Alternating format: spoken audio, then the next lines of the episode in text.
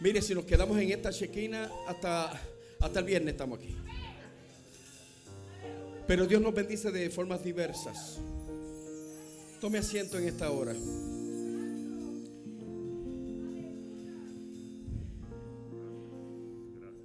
Es curioso que la pastora no sabía de qué íbamos a hablar esta mañana.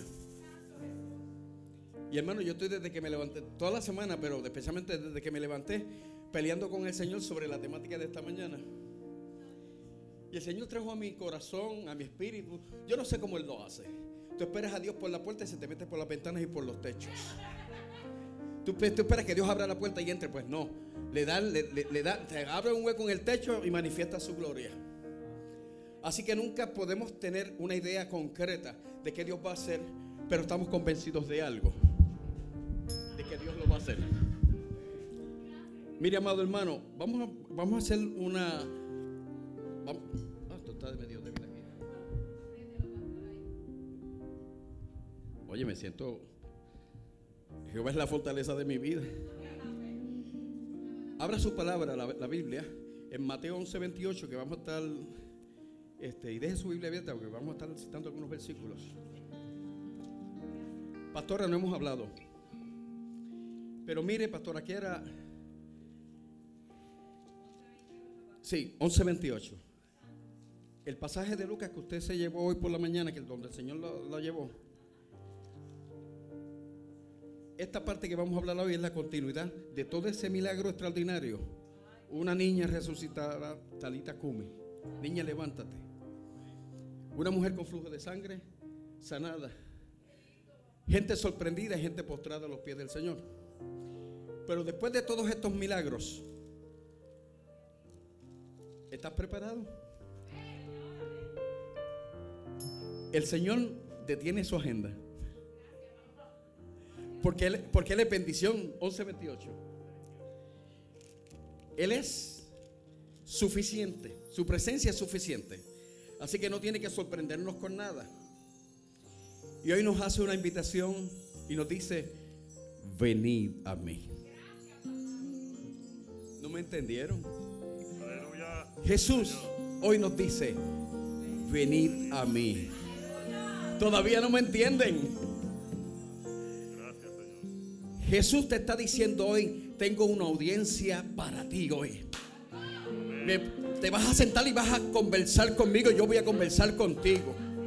Yo no sé cuáles son tus cargas, yo no sé cuáles son tus luchas, yo no sé cuál es tu condición de salud, pero hoy te digo, con la bendición del Padre, la, comunión del Hijo y la participación del Espíritu Santo, venid a mí todos los que estáis trabajados y cargados, y yo os haré descansar. Padre, en el nombre poderoso de Jesús, ponemos, Señor, nos ponemos sobre la brecha, declarando, Señor, que en cada expresión que haces a favor de tu pueblo, siempre hay un momento, Señor, en que detienes todo para que podamos venir a tus brazos. Y que en este descanso que tú nos ofreces, podamos, Señor, reponer todas las, todas las células, sean, sean renovadas, pero que nuestro espíritu comience a regocijarse en ese descanso y nuestra alma se identifique con aquel que da el descanso. En el nombre de Jesús venimos delante de tu presencia, Señor, a plasmar estas profundidades bíblicas que nos llevan más allá de lo que podemos sospechar, pero que nos redargullen y nos confrontan aún hasta con nuestras insuficiencias. Y luego de esta gloriosa manifestación de la cual te damos gracias, Señor. Venimos a tus brazos, porque hoy nos invitas a que vengamos a ti. Alabado sea el nombre del Señor. Oiga, mi hermano, este. Tengo los versículos acá, yo los pasé acá porque después de los típicos, ya usted sabe, la vista no es igual. Gracias, Javi, qué bien. Oiga, amado hermano, hoy particularmente hay una oferta que el Señor nos hace y una invitación a aceptarla. Luego de entender la necesidad imperante que todos tenemos. Repito, Jesús nos hace una oferta extraordinaria hoy. Y en esta dimensión, amados hermanos, nos hace una invitación aceptarla luego de entender la necesidad imperante que todos tenemos. Y usted dirá, pero es que estamos en un gozo, estamos en una manifestación de gloria. Pero más allá de todo esto, que es lo que se conoce como la unción, ¿verdad? Hay una línea particular donde Dios nos permite cruzar ese espacio y disfrutar de unos momentos de gloria que van más allá de lo que nos da. Son las cosas de las cuales no tenemos control, porque Él nos las da de forma gratuita. Es como todo aquello que viene por gracia, que es lo que no nos merecemos. Pero como sabe que somos imperfectos, que estamos fatigados y cansados, nos amarra a una misericordia extraordinaria que evita lo que así a veces merecemos recibir. Y esa misericordia y esa gracia tienen una combinación que es como el café. Alabado, lo dije, lo dije, lo dije, café, lo dije. Me guardan uno para el final. Es una combinación perfecta entre leche, azúcar y café. Usted se puede tomar el café soso como yo me lo tomo, pero usted le va a dar gripe. Se puede comer el azúcar sola, se endulzará por un ratito, pero se aburrirá. Y si toma lácteo, lácteos, leche, pues se tomará un poquito de leche, pero sin embargo, cuando esas tres combinaciones se meten ahí, producen la conciencia de que quien se la está deleitando reconoce que la gracia de Dios en medio de un descanso necesario nos da lo que no nos merecemos. No nos merecemos este descanso, pero Él nos invita, venid a mí. Estás fatigado, estás cansado, yo quiero darte el descanso. Y esa misericordia gloriosa, ¿sabes lo que dice? Tu misericordia es mejor que la vida, decía el salmista en el Salmo 63. Evita que a veces tengamos que responderle a Dios por cosas que hemos hecho que a Él no le agrada.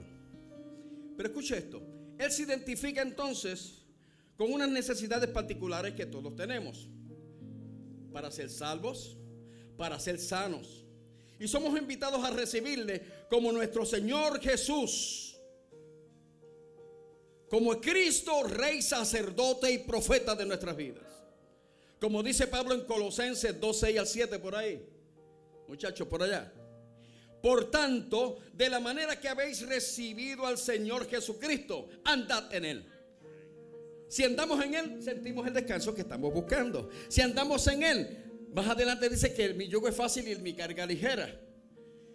Pero hoy es el día que después de esta manifestación tan gloriosa, tú y yo tenemos que entrar al descanso del Señor. Porque es donde se renuevan todas nuestras fuerzas. Amado hermano, arraigados y sobreedificados en Él. ¿Sabes lo que es arraigarse? Es echar raíces. Es hermano, hacer como la hiedra que dice, ¿verdad? La hiedra que se pegue y no quiere salir. Dios quiere que, hagamos eso con él. Así que, si, el apóstol Pablo, amajado al cepo de pies y, manos, se atrevió a decir en el 4.19 de de Filipenses, mi Dios, pues, suplirá todo lo que os falte conforme a sus riquezas en gloria. No necesitó ni las manos ni los pies para sentir que Dios le pertenecía. Aún atado a aquel cepo, él reconocía quién era el dueño de su vida y quién habría de ofrecerle ese descanso. Alabado sea el nombre del Señor. Vamos a arraigarnos, vamos a pegarnos a Él. ¿Sabe por qué? Porque las ofertas que tiene el mundo para nosotros a veces parecen ser exquisitas. Pero siempre que inviertes lo mejor de ti en el lugar incorrecto o con la gente incorrecta, en vez de bendición te produce fatiga y Dios lo sabe. Siempre que empleamos, hacemos todo lo mejor de nosotros. Empleamos lo mejor de nuestro esfuerzo en el lugar incorrecto o con la gente incorrecta. En vez de bendición sentimos fatiga.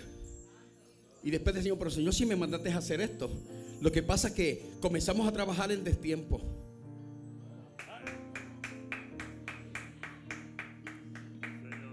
Usted me entiende. Cuando comenzamos a, trabajar en destiempo es cuando las herramientas no están completas, pero nosotros como no las sabemos todas, pensamos que tenemos los recursos para echar hacia adelante las cosas. Te tengo noticias hoy. Hoy el Señor te está invitando a que te sientes a la mesa a tomarte un café con Él. A que vengas a sus brazos. Él quiere abrazarte y decirte, mira, arraigate a mí, apégate a mí. Lo que no entiendas, no te preocupes, obedéceme y yo resuelvo lo que tú no entiendas obedéceme, sígueme, sírveme y yo me encargo del resto. Alabado sea el nombre del Señor. Dele un aplauso al Señor si es posible. Y fíjate que cuando nos sobreedificamos en Él es que todo lo que hemos podido lograr hasta el momento, Dios lo valida. Pero cuando nos, cuando nos comparamos con nuestra medida de fe, alabado sea el nombre del Señor, que es con quien único te vas a comparar de ahora en adelante. Si algo te va a producir descanso, no te compares con otro amigo que hacía lo mismo que tú hacías en la iglesia o con en el trabajo. No te compares con ninguno de ellos, porque siempre vas a tener una competencia y nadie va a ganar nada. Pero cuando mi comparativa está con el Cristo de la gloria, que mis medidas de fe. Ya yo sé que del saque yo me voy a encontrar falto, que me falta algo porque el perfecto es Él. Así que cuando Él me mide, Él no mide mi talento, Él no mide tanto mi esfuerzo, él mide mi insuficiencia. Hello. Él mide lo que me falta. Alex, ¿sabe lo que hace el Señor? Oye, Alex, volaste el mundo con el mensaje que te, que te di para, para inimaginable. Pero ahora que tengo un trato especial contigo, chequeé la cuenta. Y hay unas áreas que tengo que suplírtelas yo porque tú no las, tú no las tienes ahora porque me tocan a mí suplírtelas y se abren los cielos. Y comienzan a bajar una revelación todavía más profunda de lo que es Él. Y comienza a alimentar tu vida de una manera que cuando te dicen que vas a predicar, comienzas a temblar en tu casa. El Espíritu Santo te toma y corre por toda la casa. Te vas de rodillas. Y entonces las letras, las letras de Reina Valera o de cualquiera de esta Biblia, que son pequeñas, las ves así de grandes. Porque Dios te revela lo que hay detrás de todo eso que está escrito. Y cuando te paras aquí, nos enjuagas la vida otra vez como la última vez, la, voz más reciente que predicaste. ¿Por qué esto es importante? Porque cuando somos sobreedificados, a la voz no me, si me está entendiendo. Dios chequea nuestra zapata a ver cómo está. Las zapatas de nuestra casa. La gente se, se encarga de las fachadas.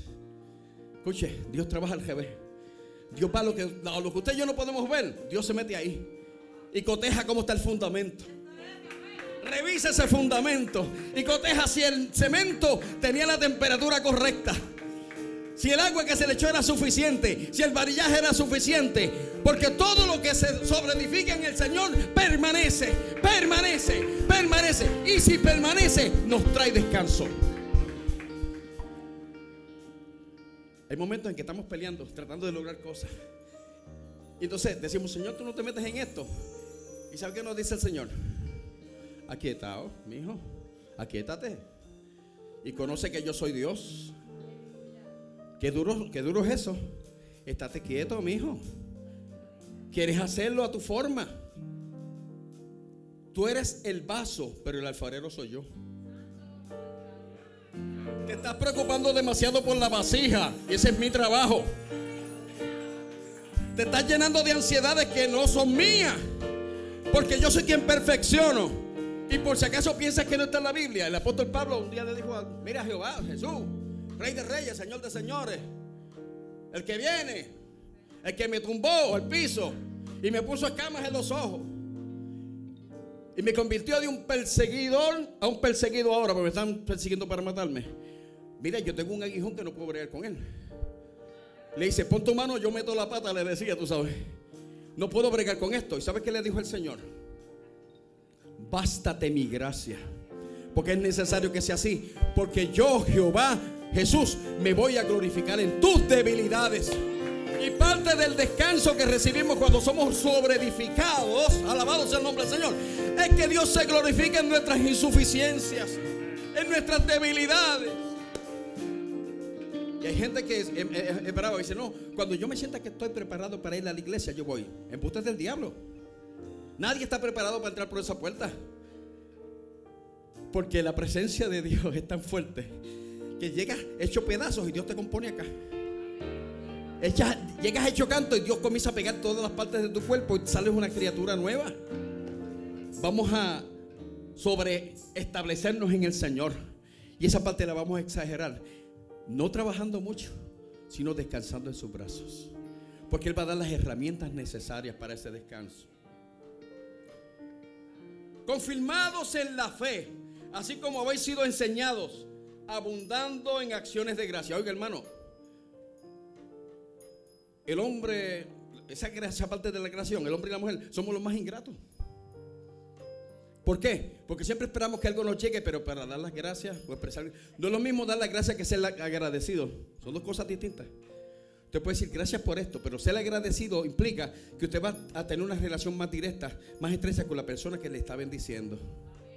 Y va a estar pendiente también a cómo piensa, qué siente. Y sabe algo, al Señor le fascina, yo no sé, le encanta, utilice el concepto que usted quiere. Dios se regocija cuando ve corazones agradecidos y dispuestos a servirle.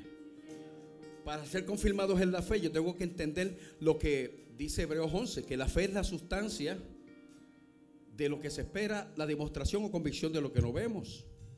Y es curioso, amado hermano, que si puedes creer, alcanzarás la vida eterna. Eso está ahí. Y múltiples, milagros vas a ver cómo suceden. Si puedes creer, vas a ver cómo cada sueño se te hace realidad. Y cualquier piedra en el camino, con esa fe, en ese descanso en el Señor, eh, toda piedra se va a remover. No te desesperes.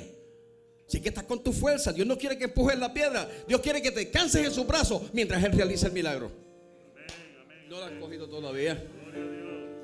A Dios no le importa ni, le, ni le impresionan mis esfuerzos. No, es que lo poco que pueda hacer lo haga en su nombre y para Él. Por eso al de los talentos le decía, en lo poco has sido fiel, en lo mucho te pondré, entra en el gozo de tu Señor. Nuestras acciones de gracias se resumen en mil cosas. Desde nuestras formas de, sostener la obra para que continúe cuando nosotros diemos nuestras ofrendas. Pero con esas expresiones voluntarias en las que llegamos y de momento vemos un hermano mapeando la iglesia y le quitamos el mapa. Siéntese allí, hermano, para yo entretenerme aquí un ratito con este mapa. Alaba a Dios ahora. Alaba a Dios. Nosotros tuvimos una iglesia, hermano, que acomodábamos dos mil personas en el primer piso mil personas más en el mezaní y 982 en el salón de actividades. Pero usted sabe cuáles eran los héroes de Pastora Gianni y mi esposa y, Pastor Richie. Los hermanitos que velaban los carros afuera. Por eso cuando yo llego yo lo doy a, a, Edwin Ansa, yo le doy un abrazo allá siempre. Ese es mi héroe, hermano. Mientras usted y yo no estamos gozando, él está en el solo allá abajo chequeando los cajos, que nadie los choque, que nadie los toque. Pero se está gozando el culto por el teléfono. Yo no sé si me entiende. Y los hermanitos allá, ¿sabe qué hacía? Danzando por el parking. Hermano, y usted dice, ¿qué es esto? Llegábamos, ya estaban danzando. Me dijo, hermano, le traigo algo. No, comemos ahorita, que esto está bueno, ya arrancó esto. Yo no sé si me estás entendiendo. No importa en qué posición Dios te tenga en este lugar, tú eres de bendición. Y Dios va a traer el descanso a tu vida que tú necesitas. Envuélvete en cualquier cosa de la iglesia, lo que sea, hermano. Por si acaso, no hay. Por si acaso, ¿Hay alguien que te trata de llevar a la esquina? Pues hay una, hay una organización que nosotros tenemos, que mi esposa y yo trabajamos, se llama la GGDASI, que son los gerentes generales de asuntos sin importancia. Sí, porque son toda la gente que quiere, que, te muestra 100, fórmulas para que la cosa no corra. Siempre tienen una excusa para que las cosas no se den. Y los metemos en el concepto GGDASI y los atendemos, los aconsejamos, los ayudamos. Pero a medida que se van restaurando, lo vamos moviendo a otra organización. Ok. Hemos de allegarnos a Jesús como nuestro reposo. Ay, ay, ay. Es que para que usted reciba el milagro tiene que sentir el reposo. Porque Dios y usted y yo estamos muy entretenidos, no vamos a apreciar el milagro que Él quiere realizar. Mire si esto es serio, que cuando el cojo del frente a la hermosa viene pero y le ponen las manos y el tipo sale caminando, se mete al templo. Pero como estaban bregando con la pintura en el templo y con las cosas, le dijo, mira, no interrumpas esto, que estamos decidiendo de qué color vamos a pintar el techo. El, cojo entró danzando y gozándose y celebrando y lo mandaron a callar. Porque más que ser gente que trabaja en la obra del Señor, el descanso en Jesús nos produce trabajar con el Señor de la obra. Amados hermanos, Mateo 8:28 nos ofrece o nos presenta una condición de las personas invitadas. Y curiosamente, no, se habló ni de resueltos ni de gente que era...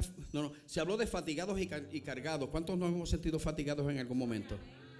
¿Cuánto llevas orando por ese marido, Dios mío, que está en tu casa, pero llega siempre a las 4 de la mañana. O por esa esposa que no te cocina. Eso no pasa aquí, pasa en otras iglesias.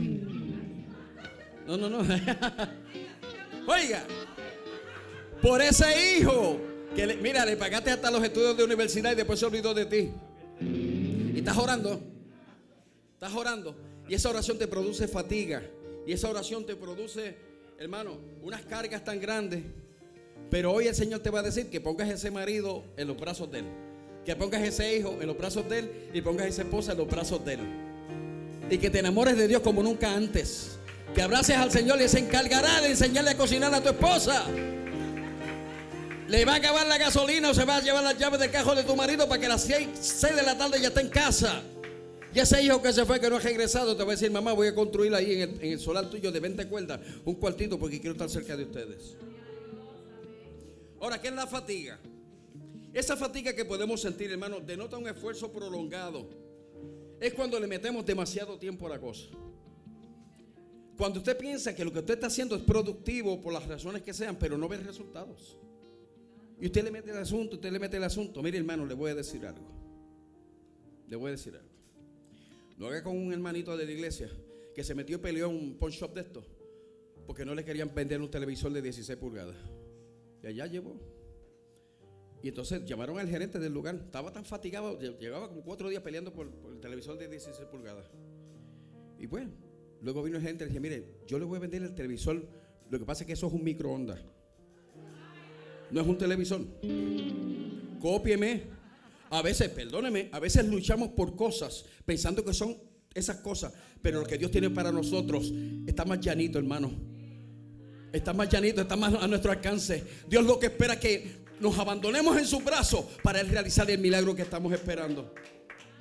Esa carga que llevamos nosotros denota el peso de algo que nos abruma, hermano. Algo que no podemos manejar, que usted se levanta después de dormir ocho horas y todavía se siente cansado.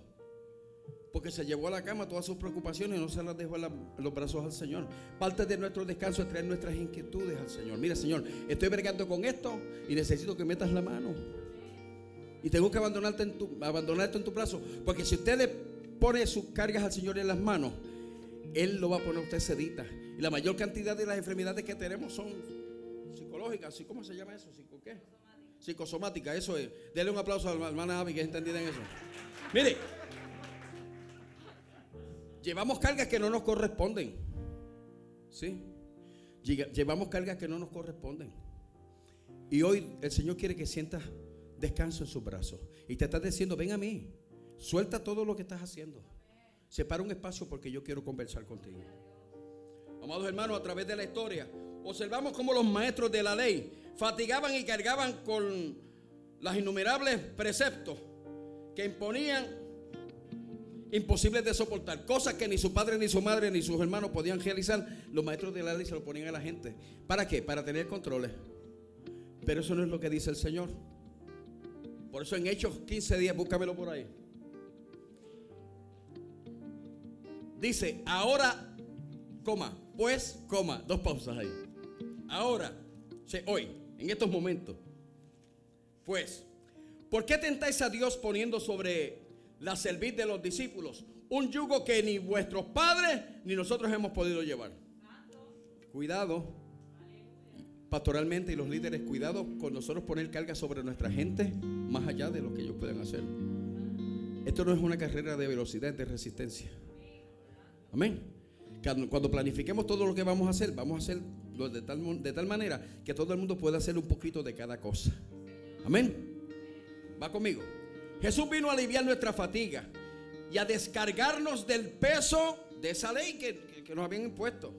Pues su mandamiento nunca fue gravoso. Vamos a Juan 13, 34. Bueno, ya estamos terminando. Pastora, tú me dices hasta qué hora tengo. ¿Sabe? Usted me hace así 5, 10, 15, 20. Ok. Escuche. Y este es su mandamiento.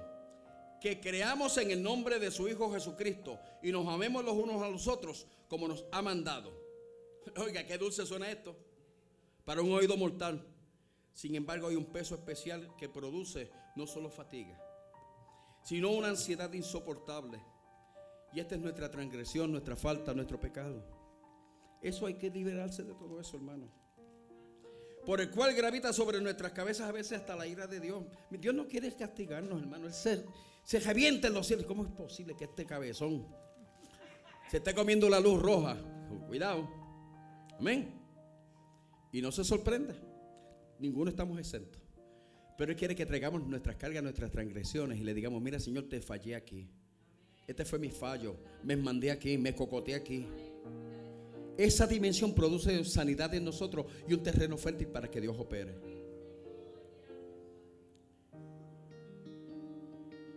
Ya usted sabe que Romanos 1.18 dice, porque la ira de Dios se revela desde el cielo contra toda impiedad e injusticia de los hombres que detienen con injusticia la verdad. No podemos coger dos caballos a la misma vez. O estamos en el camino donde le damos la oportunidad a Dios que opere con nuestras insuficiencias. O cuidado con desertar. Le tengo noticias. El tren de senderos de fe ya arrancó. Yo me, no me están entendiendo. El tren de senderos de fe ya arrancó. El tren de senderos de fe ya va, mire, por esa vía. No hay ave de Europa que se lleve la velocidad que llevamos aquí. Alabado sea el nombre del Señor. Porque descubrimos ese descanso en el Señor. Hay un vagón y un asiento para cada uno. Montes en el vagón. Vamos hacia adelante. Que nada le detenga. Pero disfrute del descanso en el Señor. Y como arrancó y va sobre 200 millas, el que se tira se pela. tren arrancó, el que se tira se pela. Cerramos con esto. Quien no está en paz con Dios no puede tener verdadero descanso. Y hoy estamos aquí para que recibas ese reposo. No puede sentir reposo en su conciencia. Por mucho que se esconda, será hallado, ¿sabe? Y no habrá quien le libre o de la mano cariñosa de Dios o de la ira de Dios. No hay, o sea, yo voy a escoger lo que hizo David. Le querían meter mano para hacerlo canto. Y cuando hablando con Jehová, Jehová le dijo, ¿qué tú quieres que yo haga? No me pongas en las manos de los hombres porque no van a tener misericordia. Ponme la tuya que tus misericordias se renuevan cada día. Alabado sea el nombre del Señor. Padre, hemos hablado tu palabra en esta hora. Tú siempre operas bien de los que te amamos y te servimos. Nada mejor que venir delante de tu presencia. Reconociendo, Señor, que todas nuestras cargas, toda nuestra fatiga, tú las recibes sin protestas. Gracias por hablar a nuestros corazones, por visitarnos de esta manera, Señor. Y en el nombre poderoso de Jesús, que la paz de Dios, que sobrepasa todo entendimiento, guarde vuestros corazones y vuestros pensamientos en Cristo Jesús. Dios te bendiga.